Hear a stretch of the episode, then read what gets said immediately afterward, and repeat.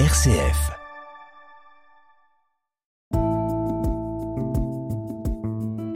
Regard chrétien sur l'actualité. Dorothée Scholz. Bonjour Père Christian Delorme. Bonjour Dorothée. On le rappelle, vous êtes administrateur de la paroisse de Bron et c'est avec vous aujourd'hui que nous allons porter notre regard sur l'actualité. Et évidemment, on commence avec cette participation en recul pour la 11e journée d'action contre la réforme des retraites. C'était jeudi. Celle a rassemblé 570 000 personnes selon les chiffres du ministère de l'Intérieur. L'intersyndicale estime qu'il y a eu près de 2 millions de manifestants. Une douzième journée de mobilisation est prévue encore la semaine prochaine. Quel regard chrétien portez-vous sur ce qui continue à se jouer au niveau social en France? Bah, je pense qu'on ne peut que constater qu'il y a une déchirure qui est importante, euh, qu'il y a de la souffrance, qu'il y a de la déchirure, qu'il y a un vrai problème social, peut-être démocratique. il y a des débats là-dessus.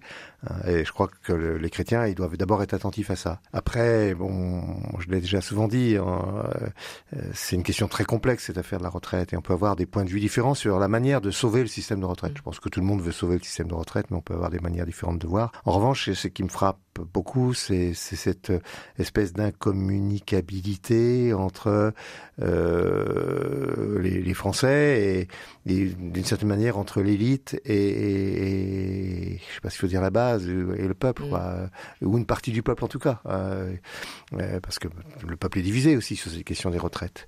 Je, je regardais euh, ce matin justement euh, l'itinéraire de, de, Laurent Berger. Le, responsable de la CFDT, il vient de la JOC, la jeunesse ouvrière chrétienne.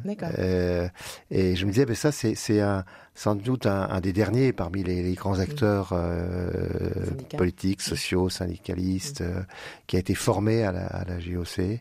Le président, lui, vient d'un autre monde, il vient du monde de l'élite.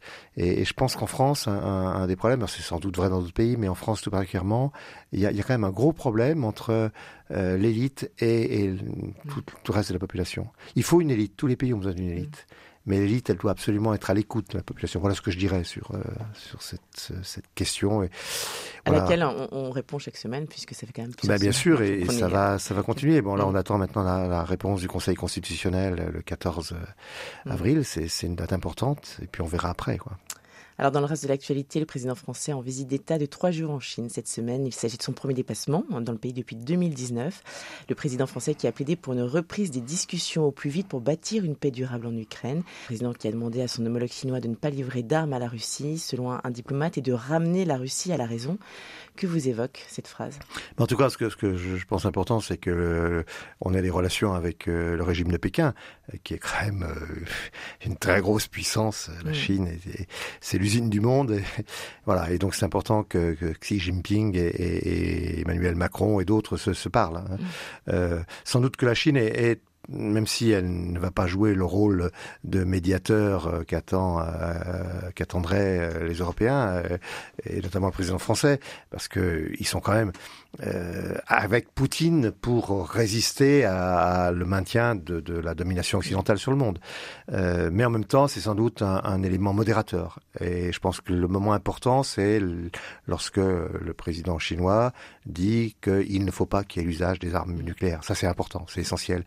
Et, sans doute qu'il a une capacité de peser euh, sur euh, Vladimir Poutine à ce niveau-là. Alors, direction Israël, où les condamnations internationales se multiplient après les violences de mercredi dans la mosquée Al-Aqsa de Jérusalem.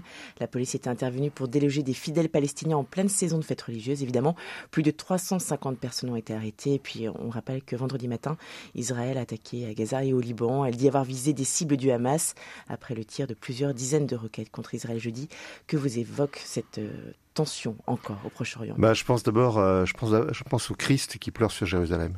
Euh, je me dis qu'il doit encore pleurer parce que et, et l'Église et nous devons pleurer sur Jérusalem, mmh. euh, qui a une vocation avec la cité de la paix et qui malheureusement est, et c'est depuis presque toujours. Hein, c'est une ville déchirée par les conflits, par la violence. Ce qui se passe, c'est une tragédie. Hein, c'est une guerre. Ça fait, elle date maintenant cette guerre israélo-palestinienne, israélo-arabe. On ne sait plus comment l'appeler. Elle date de 1948. Euh, c'est un peu une guerre de 100 ans. Quand on ne sait pas quand ça va se terminer. Il faudra que ça se termine. Et, et c'est pour ça qu'il faut soutenir les acteurs de paix. C'est très difficile d'avoir une parole juste sur ce, cette tragédie.